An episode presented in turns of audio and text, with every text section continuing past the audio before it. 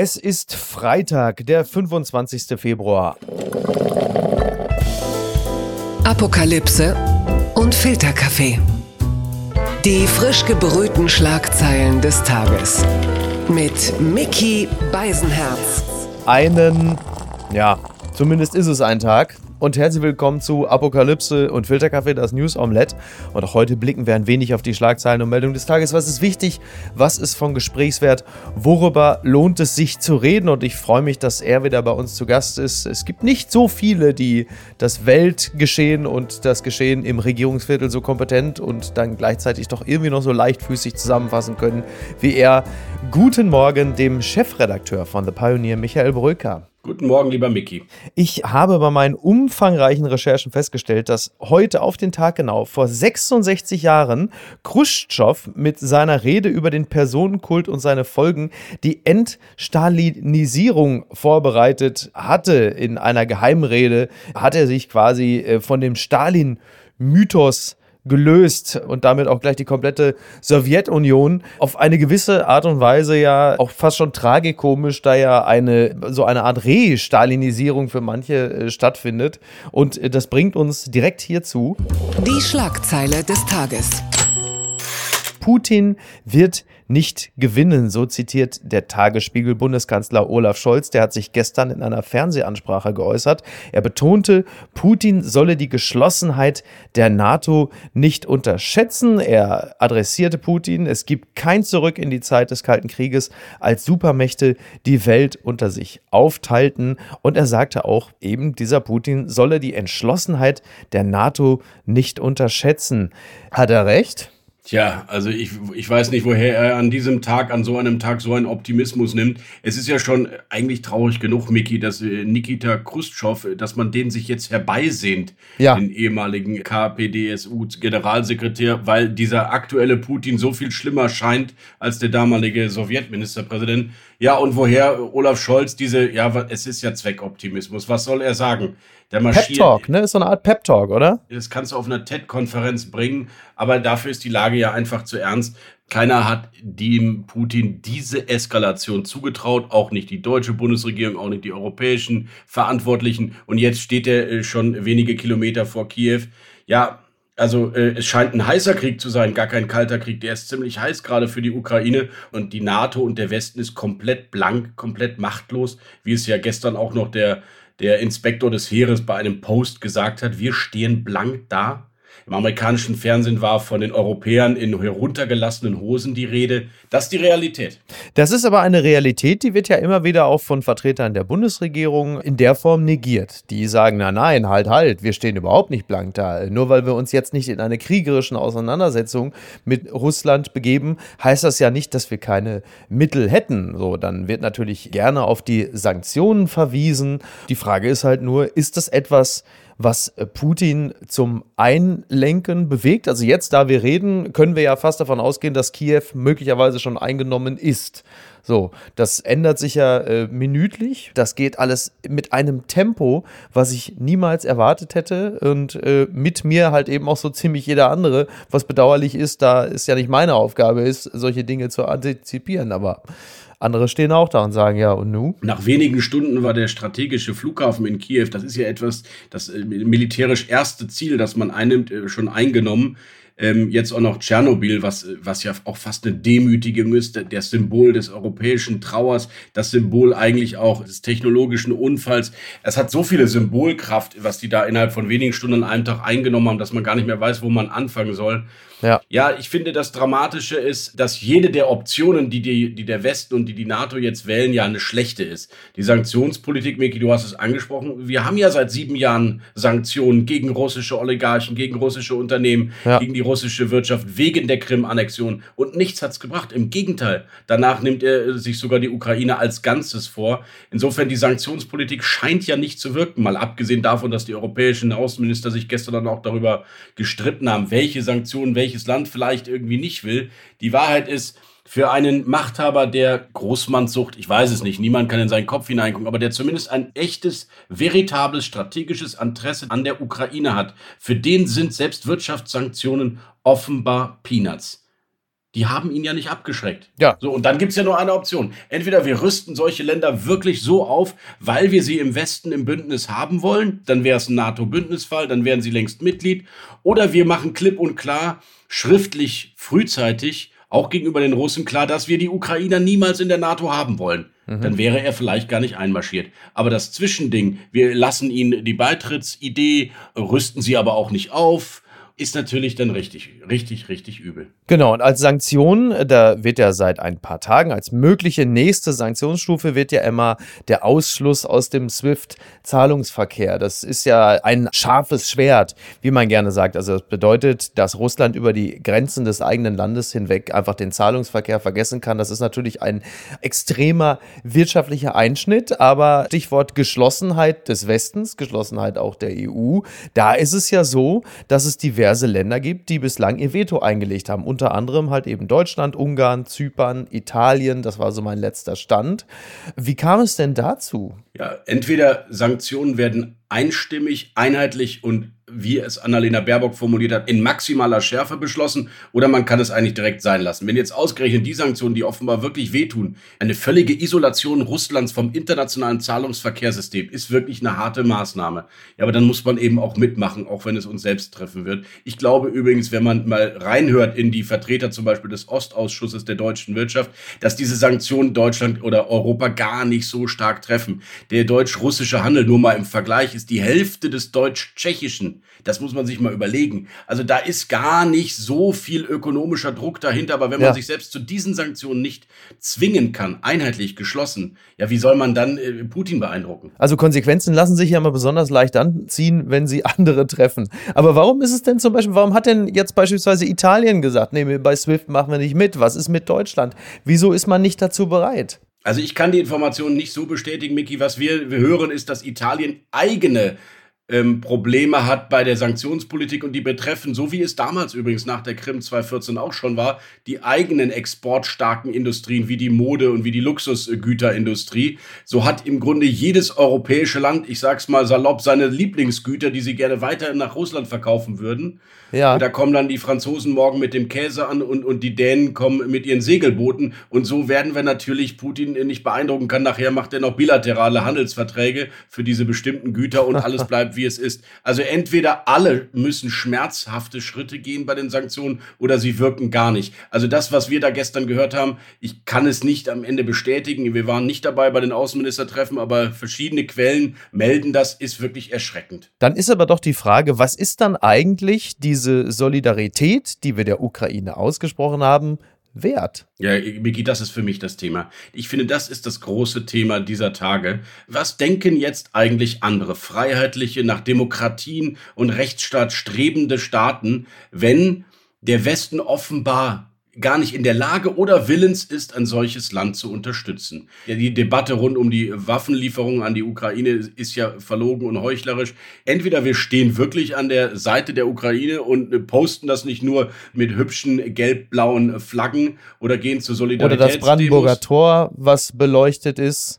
Ganz ne, An Symbolik Aktion. mangelt es uns ja nie. Das konnten wir immer schon. Symbolisch sind wir stark und mit dem Scheckbuch auch, aber nicht, wenn es weh tut. Und äh, wir müssen uns entscheiden. Entweder wir wollen, dass Menschen und Staaten in die NATO dürfen oder in die Europäische Union, dann bitte auch ehrlich sein und dann müssen wir die Konsequenzen tragen. Dann wäre das nämlich jetzt ein Bündnisfall. Und wenn wir es nicht wollen, sollten wir diese Verträge auch so schließen, dass zum Beispiel diese Pufferstaaten Ukraine und Georgien für immer Pufferstaaten bleiben. Ob das deren Wunsch ist oder nicht, aber auch wir als NATO können ja, um das Argument mal umzudrehen, natürlich sagen, wir nehmen keine weiteren Länder auf. Auch die EU kann sagen, wir machen keine Osterweiterung, weil wir glauben, dass dort die russischen Sicherheitsinteressen bedroht sind. Zumindest sagt es der Staatschef, man kann das ja auch diskutieren. Und dann gibt es einen Pakt, dann gibt es Verträge dann gibt es Abrüstungsverträge, dann sind in bestimmten Ländern keine Truppen und vielleicht wäre es dazu nie gekommen. Also diese Wischi-Waschi-Politik in Deutschland und in der EU, das ist doch das zentrale Problem und das Signal an andere Länder ist, ist natürlich eine mittlere Katastrophe. Genau, ich sehe das ja auch als einen, einen großen Akt der Unehrlichkeit, aber auch zu uns selbst.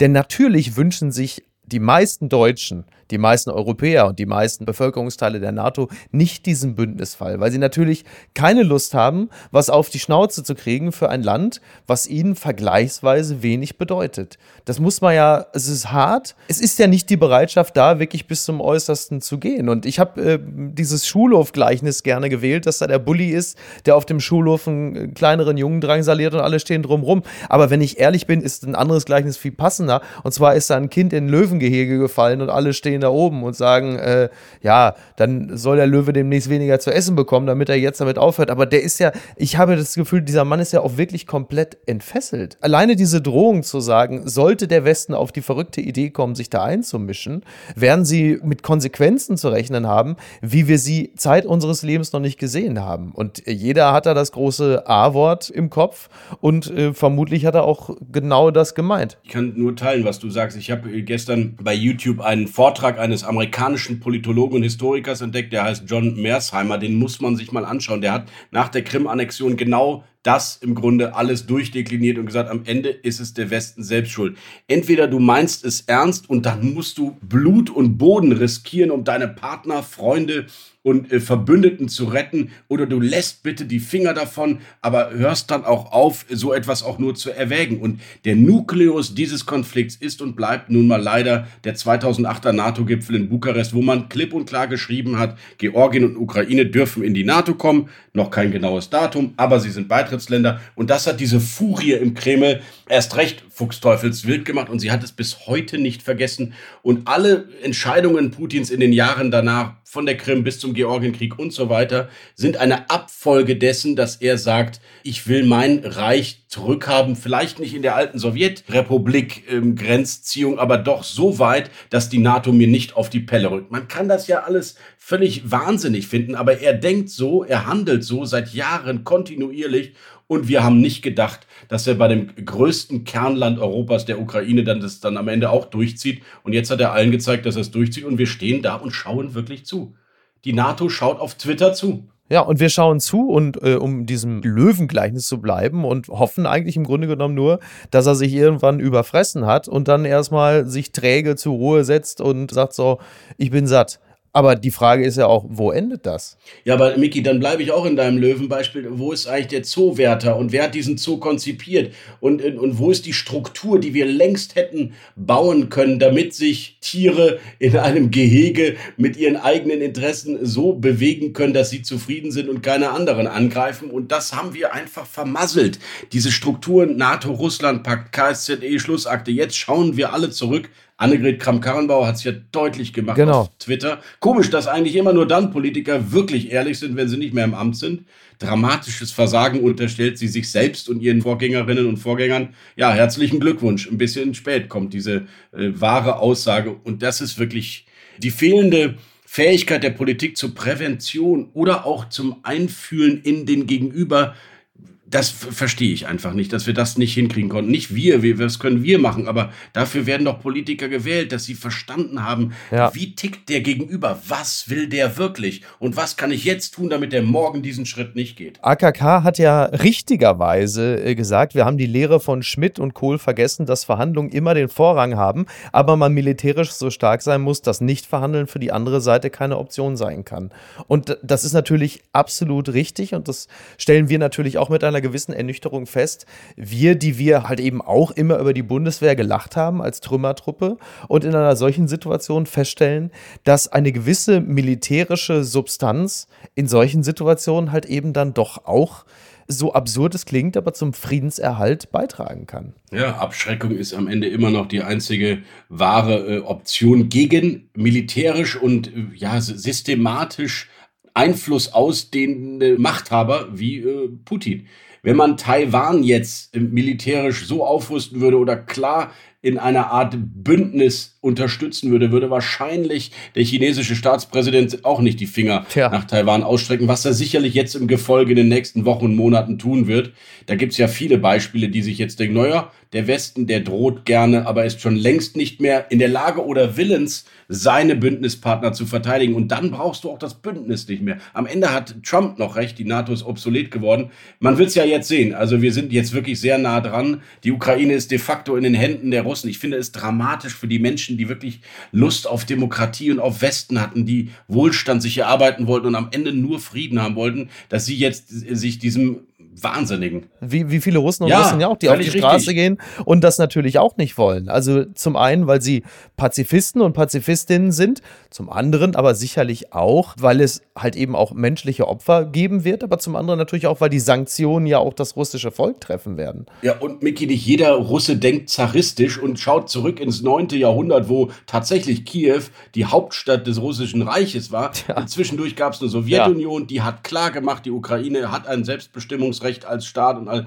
es gab Verträge und ich glaube auch, dass die Russen gar kein gesteigertes Interesse, leider gibt es keine unabhängigen Meinungsforschungsinstitute, daran haben, dass Putin äh, ein Brudervolk oder die eigenen Freunde, Nachbarn, Verwandten überfällt. Es ist ein Drama, aber ich finde die Reaktionsunfähigkeit der gesamten Staatengemeinschaft ist ja, dass China denkt sich, ja, wollen wir mal schauen, wie weit der kommt. Äh, wir haben unseren neuen Erdöllieferanten gefunden. Das ist wunderbar. Die werden unseren Wachstum jetzt äh, befeuern mit Kohle und Gas und lassen die machen ja. Und der Westen denkt sich, ja, einen Krieg wollen wir ja nicht riskieren. Also was sollen wir machen? Die unbequeme Meinung. Einer hat reagiert. Gerhard Schröder, der Spiegel schreibt, Gaslobbyist, Ex-Kanzler Schröder fordert Putin zum Beenden der Invasion auf. Also noch ein Kanzler, der sich direkt an Putin wendet, wenn auch Altkanzler. Durch die Unternehmen Rosneft und Gazprom ist Schröder eng mit der russischen Wirtschaft verbunden. Kreml-Chef Putin nahm er immer in Schutz. Nun äußerte sich der SPD-Politiker erstmals kritisch, aber auch gegen den Westen. Ja, er hat da, wie er das gerne macht, bei LinkedIn, da entweder sagt er, die Currywurst ist der Kräftriegel des Facharbeiters. In diesem Fall sagte halt, der Krieg und das damit verbundene Leid für die Menschen in der Ukraine muss schnellstmöglich beendet werden. Er sagt aber halt eben auch, beziehungsweise er schreibt zur Empörung vieler, es gab viele Fehler auf beiden Seiten. So, das ist jetzt nicht mehr der Satz, äh, die Ukraine soll das Säbelrasseln einstellen. Trotzdem ist es so ein bisschen so in dieser, wie sagte einst ein großer amerikanischer Philosoph, there's fine people on both sides. Und wo du in diesem Falle sagst, wo du in diesem Falle sagst, ah, ah, ich musste spontan an das Hufeisen denken, das einem ja bei Twitter gelegentlich an anderer Stelle um die Ohren geworfen wird. Ja. Hier hätte ich mir auch gewünscht, Gerhard Schröder, es gibt tatsächlich in der Geschichte der NATO diverse Dutzende Fehler. Und ja, es gibt sicherlich eine mhm. große auch vielleicht ähm, philosophische Konzepte, warum, warum Russland, der große Gedemütigte äh, vom Nazireich, anders tickt und denkt. Aber doch nicht heute, ja. doch nicht jetzt, doch nicht so. Belass es doch mal bei dem ersten Satz. Die Verantwortung für diesen Angriffskrieg liegt ausschließlich und nur bei der russischen Regierung. Punkt. Ende aus. Ich finde das so bedauerlich, weil dieser Gerhard Schröder, dem ich nun auch als Erstwähler verbunden bin. Ich oute mich auch, ja. Ja, der ja auch Zeit seiner Karriere als Kanzler bewiesen hat, dass er in der Lage ist, sehr klug abzuwägen und sich darüber Gedanken zu machen, wie hoch der Preis für manche Dinge ist. Stichwort Irakkrieg. Es ist ja nicht so, das wird ja gerne dann in Bausch und Bogen alles abgeurteilt, als sei er die größte Pfeife, die jemals irgendwie im deutschen Kanzleramt gesessen hätte. So ist dem ja nicht.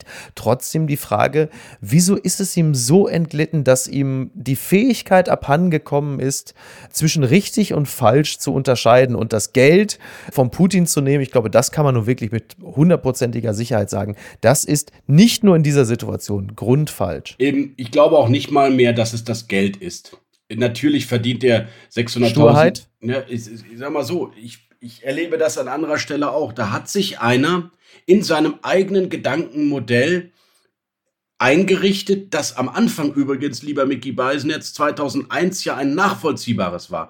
Es gab historische ja. Annäherungen. Er war der Erste, der zum 60. Jahrestag des Ende des Zweiten Weltkriegs äh, die russische Parade mit abnehmen durfte, neben Wladimir Putin. Er stand äh, mit ihm zusammen am Grabmal des äh, Soldaten. Er hat russische Kinder adoptiert, die russische Seele kennengelernt, wie wahrscheinlich kein zweiter Bundeskanzler. Und er hat diesen Putin erlebt, der 2001 ja. von Europa der, der Völker sprach, von, von einer gemeinsamen Kultur. Der ein anderer war, genau, ein anderer Putin. Oder vielleicht haben wir ihn äh, nicht richtig gesehen, vielleicht hat er uns angelogen. Aber jedenfalls hat er Dinge gesagt, Stimmt. Äh, Miki, ja. da kämen mir heute heute noch die Tränen, wenn ich diese Rede in Deutsch höre, was für eine tolle europäisch-russische Zusammenarbeit da am Horizont aufblitzte. So, und dann ist Schritt für Schritt eben Dinge passiert und da denkt Gerd Schröder immer wieder dran. Er denkt, wir haben Putin radikalisiert.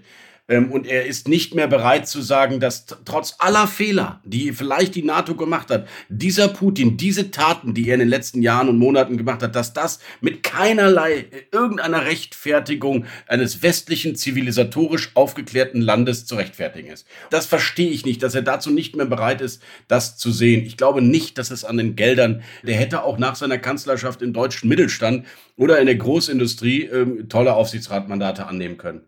Finde ich auch. Da hat er sich einfach wahnsinnig die Reputation zerschossen. Ich finde es ja grundsätzlich immer bewundernswert, Stichwort Instagram und Ringlicht, wenn jemand eigentlich so im Grunde genommen erstmal auf alles scheißt und sagt, das ist mir dir egal, was die anderen denken, so jün, ich mache jetzt den Rilke. Nur, das ist natürlich was ganz anderes als. Äh, oder die Bratkartoffeln. Oder die Bratkartoffeln. Das finde ich einfach traurig und bitter, weil wir haben ja auch nicht so viele ehemalige Kanzler bzw. Kanzlerinnen, die so Helmut Schmidt-artig zur Weltgeschichte etwas sagen könnten und auf deren Urteil man etwas gibt. Gerhard Schröder ohne Russland wäre der neue Helmut Schmidt. Der würde uns über, über Mut und Haltung in der Außenpolitik erzählen, über konsequente Arbeitsmarktreformen, wenn sie notwendig sind. Er könnte ein Doyen der internationalen Politik sein und wir würden ihm zuhören. Er wäre auf Parteitagen ein gern gesehener Mann und ein kluger und rationaler Politiker, der oftmals äh, zwar im Bauch gehandelt hat, aber der Kopf später eigentlich mitgekommen ist. Auch bei uns, vielleicht die, die ihn mal kritisch gesehen haben. Und deswegen ist es so schade, dass es jetzt so ist.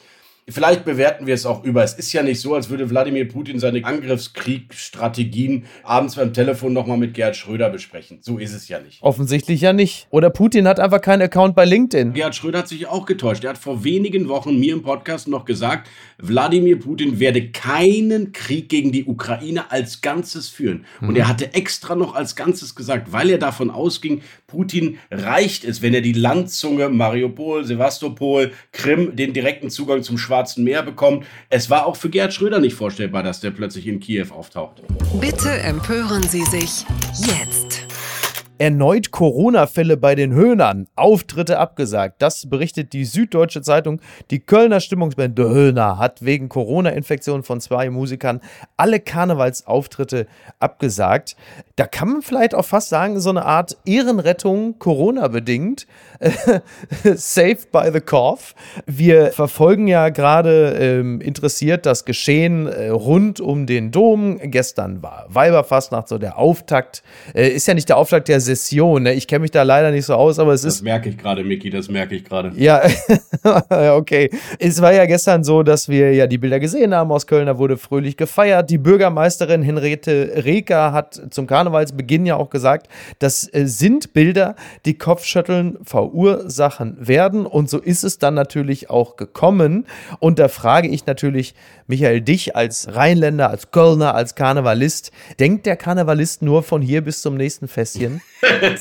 oh, Mickey, ich würde dir so gerne widersprechen, aber der Karnevalist, der, der weiß als allererstes, dass es wirklich, wirklich hart auf hart kommen muss, bevor er sein Karneval sein lässt. Und es ist natürlich nicht der Auftakt des Karnevals, ja. sondern der Höhepunkt des Karnevals ist der Straßen. Ja, der Höhepunkt. So. Ja. Aber ähm, ich erinnere nur mal an den Irakkrieg, wo übrigens der Karneval ausgefallen ist, auch Rosenmontagszüge ausgefallen sind.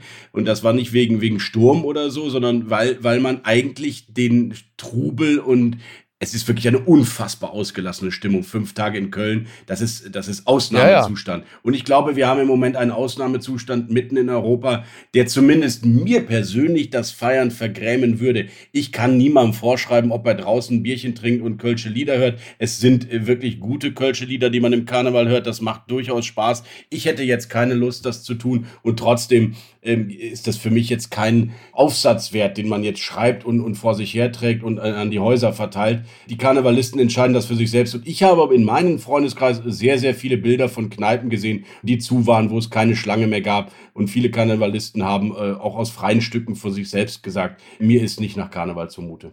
Ja, es, es gibt ja diese sogenannten Brauchtumszonen, denn wir wollen ja nicht vergessen, Corona ist ja nicht vorbei, das sagt man ja gerne. Und äh, weil du gerade vom Auftakt sprachst, der ist ja am 11.11. .11. immer. Und auch da wiederholen sich die Bilder, denn auch am 11.11., .11., als gerade mal wieder die nächste Welle so ihren Peak hatte, gab es diese Bilder aus Köln, wo auch die Leute gesagt haben, mal, tickt ihr alle noch richtig, ey, wir haben die Neuinfektionen, die schießen hoch und ihr feiert Karneval. Ich verstehe natürlich deinen Punkt, bin auch immer der Ansicht, der Mensch hat ein Grundrecht auf Ausgelassenheit, ja sogar ein, ein Grundrecht auf ein gewisses Quäntchen Dummheit. Man muss aber natürlich trotzdem sich im Klaren darüber sein, was für Bilder man in die Welt entsendet dadurch und wie das halt eben auch dann in der Außenwelt, auch außerhalb, sag mal, Deutschlands ankommt. Und das ist schon, das ist schon bitter. Deswegen immer die Frage, wie viel Eskapismus will man sich halt gerade gönnen von der Welt? Ich, ich, glaube ja, dass nach, äh, Miki, nach zwei Jahren Pandemie wir dringend diesen Eskapismus ja brauchen. Also diese,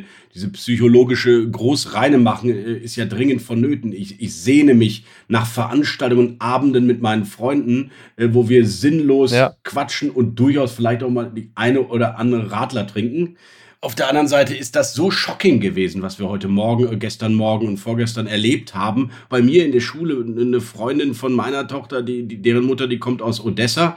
Naja, die hat jetzt ganz andere Sorgen. Die erzählt uns am Zaun ja. der Schule ganz andere Geschichten gerade, als die ich jetzt gerne mit meinen kölschen Freunden äh, im Unkelbach äh, erzählen würde. Insofern, Miki, ich bleibe dabei. Es ist der falsche Zeitpunkt. Wir werden natürlich wieder feiern. Wir werden auch ausgelassen sein, aber äh, muss das an diesem Tag sein, der tatsächlich ein düsterer düsterer für Europa war und ein schwarzer für Europa und äh, ich verstehe es nicht wirklich.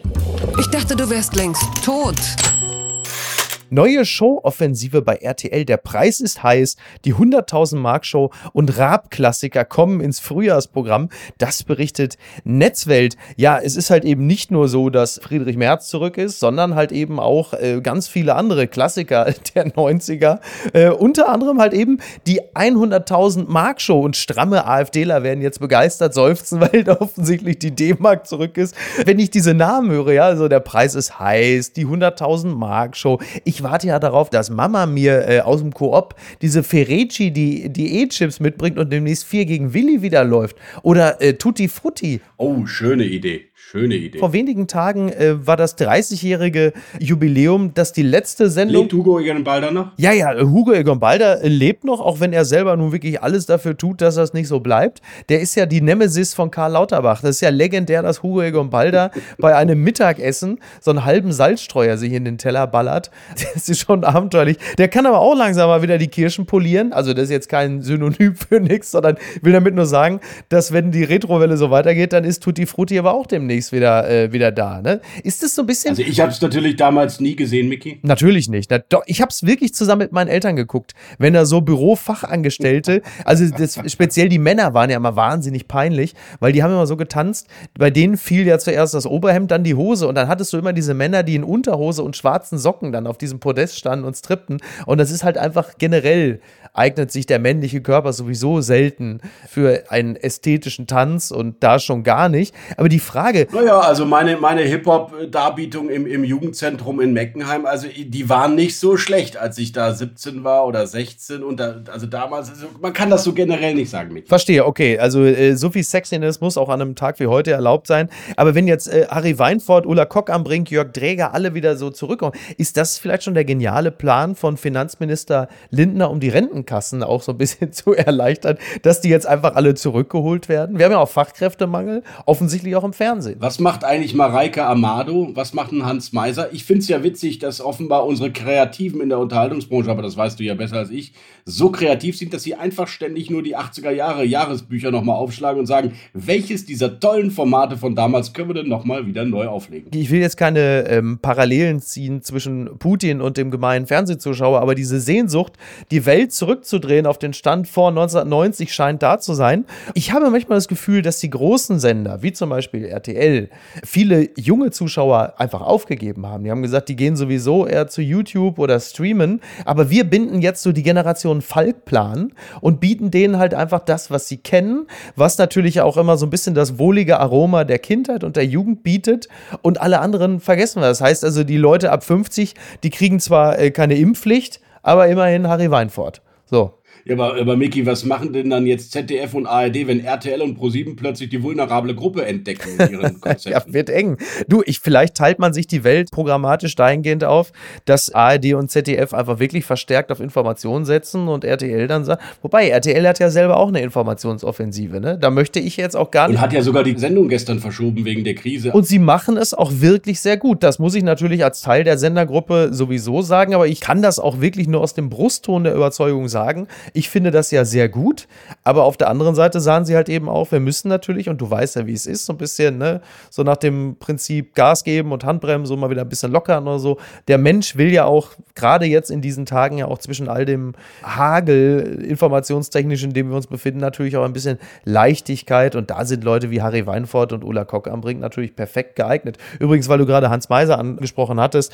äh, ich bin ja der festen Überzeugung, die Nachmittagstalkshows, und zwar nicht, wie sie es vor zwei Jahren mit Marco Schreil versucht haben, so auf die gefühlige Art, sondern halt wirklich Jerry Springer krawallmäßig, äh, das kommt ja sowieso wieder. Ne? Da bin ich mir ganz sicher. Oh, Ilona Christen. Wo ist Ilona Christen, wenn wir sie brauchen? Da ist noch ein Nachmittagsformat frei. Michael, ich fürchte, ich, ich muss dich jetzt in dieses Fettnäpfchen stoßen. Ilona Christen ist vor ein paar Jahren gestorben. Oh, das Ganz traurig. Ja, nee, nee, das war ja auch. Das war ja auch Wer war die andere noch? Vera Entwen? Vera Entwen, ja. Ne? Vera Entwen hat ja jahrelang, äh, sagen wir mal, äh, geistig stark herausgeforderte Menschen miteinander verkuppelt.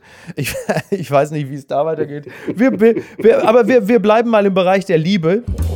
Papala Paparazzi.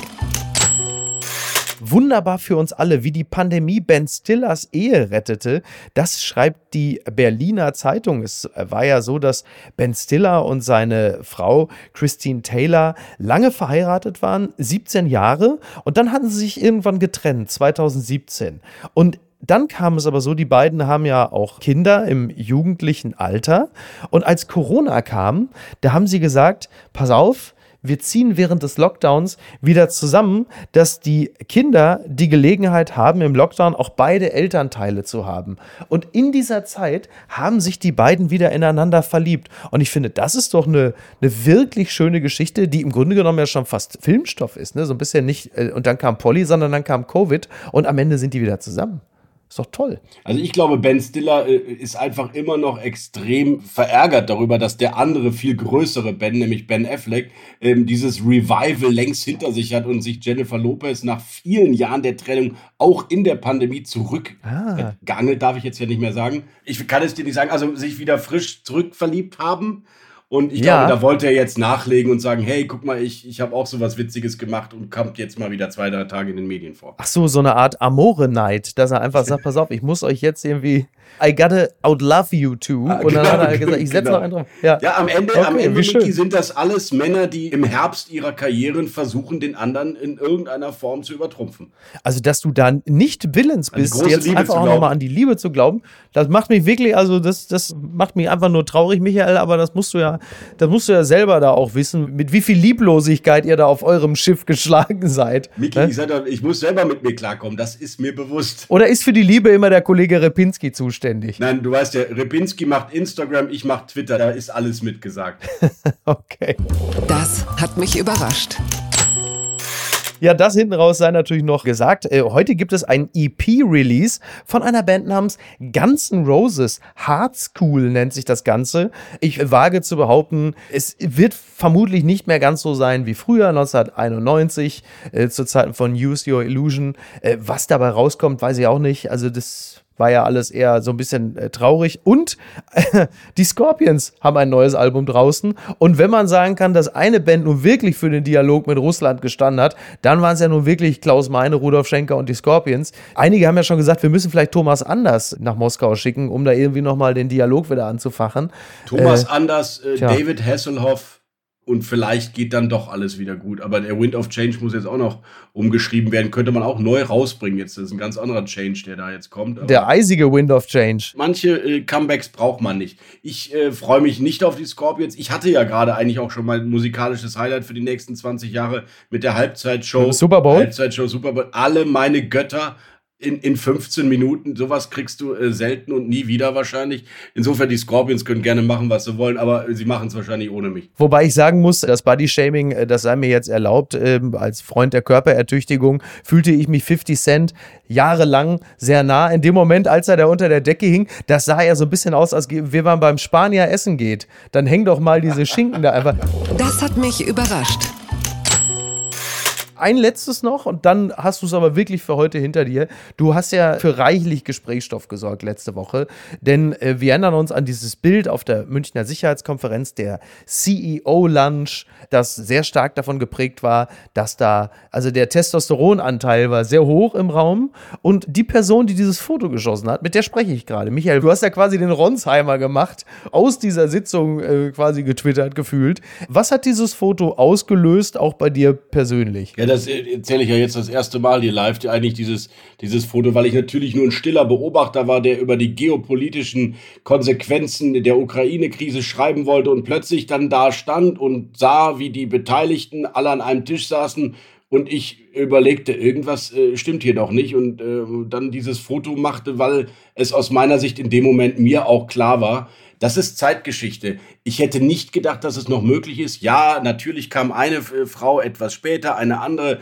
war eingeladen und erschien nicht und andere hatten angeblich abgesagt, alles richtig. Aber was mich am meisten fasziniert hat, ist, dass da 35 wirklich hochrangige Manager sitzen von, äh, ich sag mal, den Top 50 Unternehmen irgendwie in Sicherheit und Industrie und keiner von denen thematisiert das. Ich war der Meinung, das gehört am Ende dann, wenn ich als Journalist ohnehin da bin und eigentlich zwar über andere Dinge berichten will, ist das etwas, was äh, veröffentlicht werden sollte, weil ich mich selber darüber auch geärgert habe, weil ich dachte, das gibt's so nicht mehr. Und es lag gar nicht an der Sicherheitskonferenz. Die hatten wirklich tolle Panels, die hatten wirklich unfassbar. Es sind ja so viele mächtige ja, ja. Frauen in der internationalen Politik im Moment wie noch nie. Ja. Die Panels waren voller kluger Frauen, alles gut.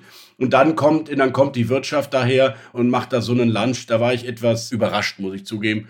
Und dann muss man eben äh, als Journalist manchmal auch draufdrücken. Kam richtig gut an, schätze ich, bei Ischinger. Ja, geht so, würde ich sagen. Ich sehe es nicht als Affront gegen der MSC. Natürlich sehen die das alle etwas anders. Es gab ja Industriekapitäne, die danach zu mir gekommen sind im Bayerischen Hof und gesagt haben, naja, eigentlich haben sie schon recht und es jetzt passt uns jetzt aber nicht so gut. Andere waren fuchsteufelswild und äh, wollen dafür sorgen, dass ich nie wieder bei solchen Veranstaltungen eingeladen bin. Och Gottchen. Am Ende äh, habe ich das Foto der DPA vermacht, äh, den Kollegen Sven Gößmann. Der hat mir dafür 150 Euro Honorar gegeben. Das haben wir der Stadtmission gespendet in Berlin. Bei so einem Honorar von der DPA kannst du ja auch nicht wirklich mit weiter vorankommen. Also haben wir da jetzt eigentlich einen guten Zweck.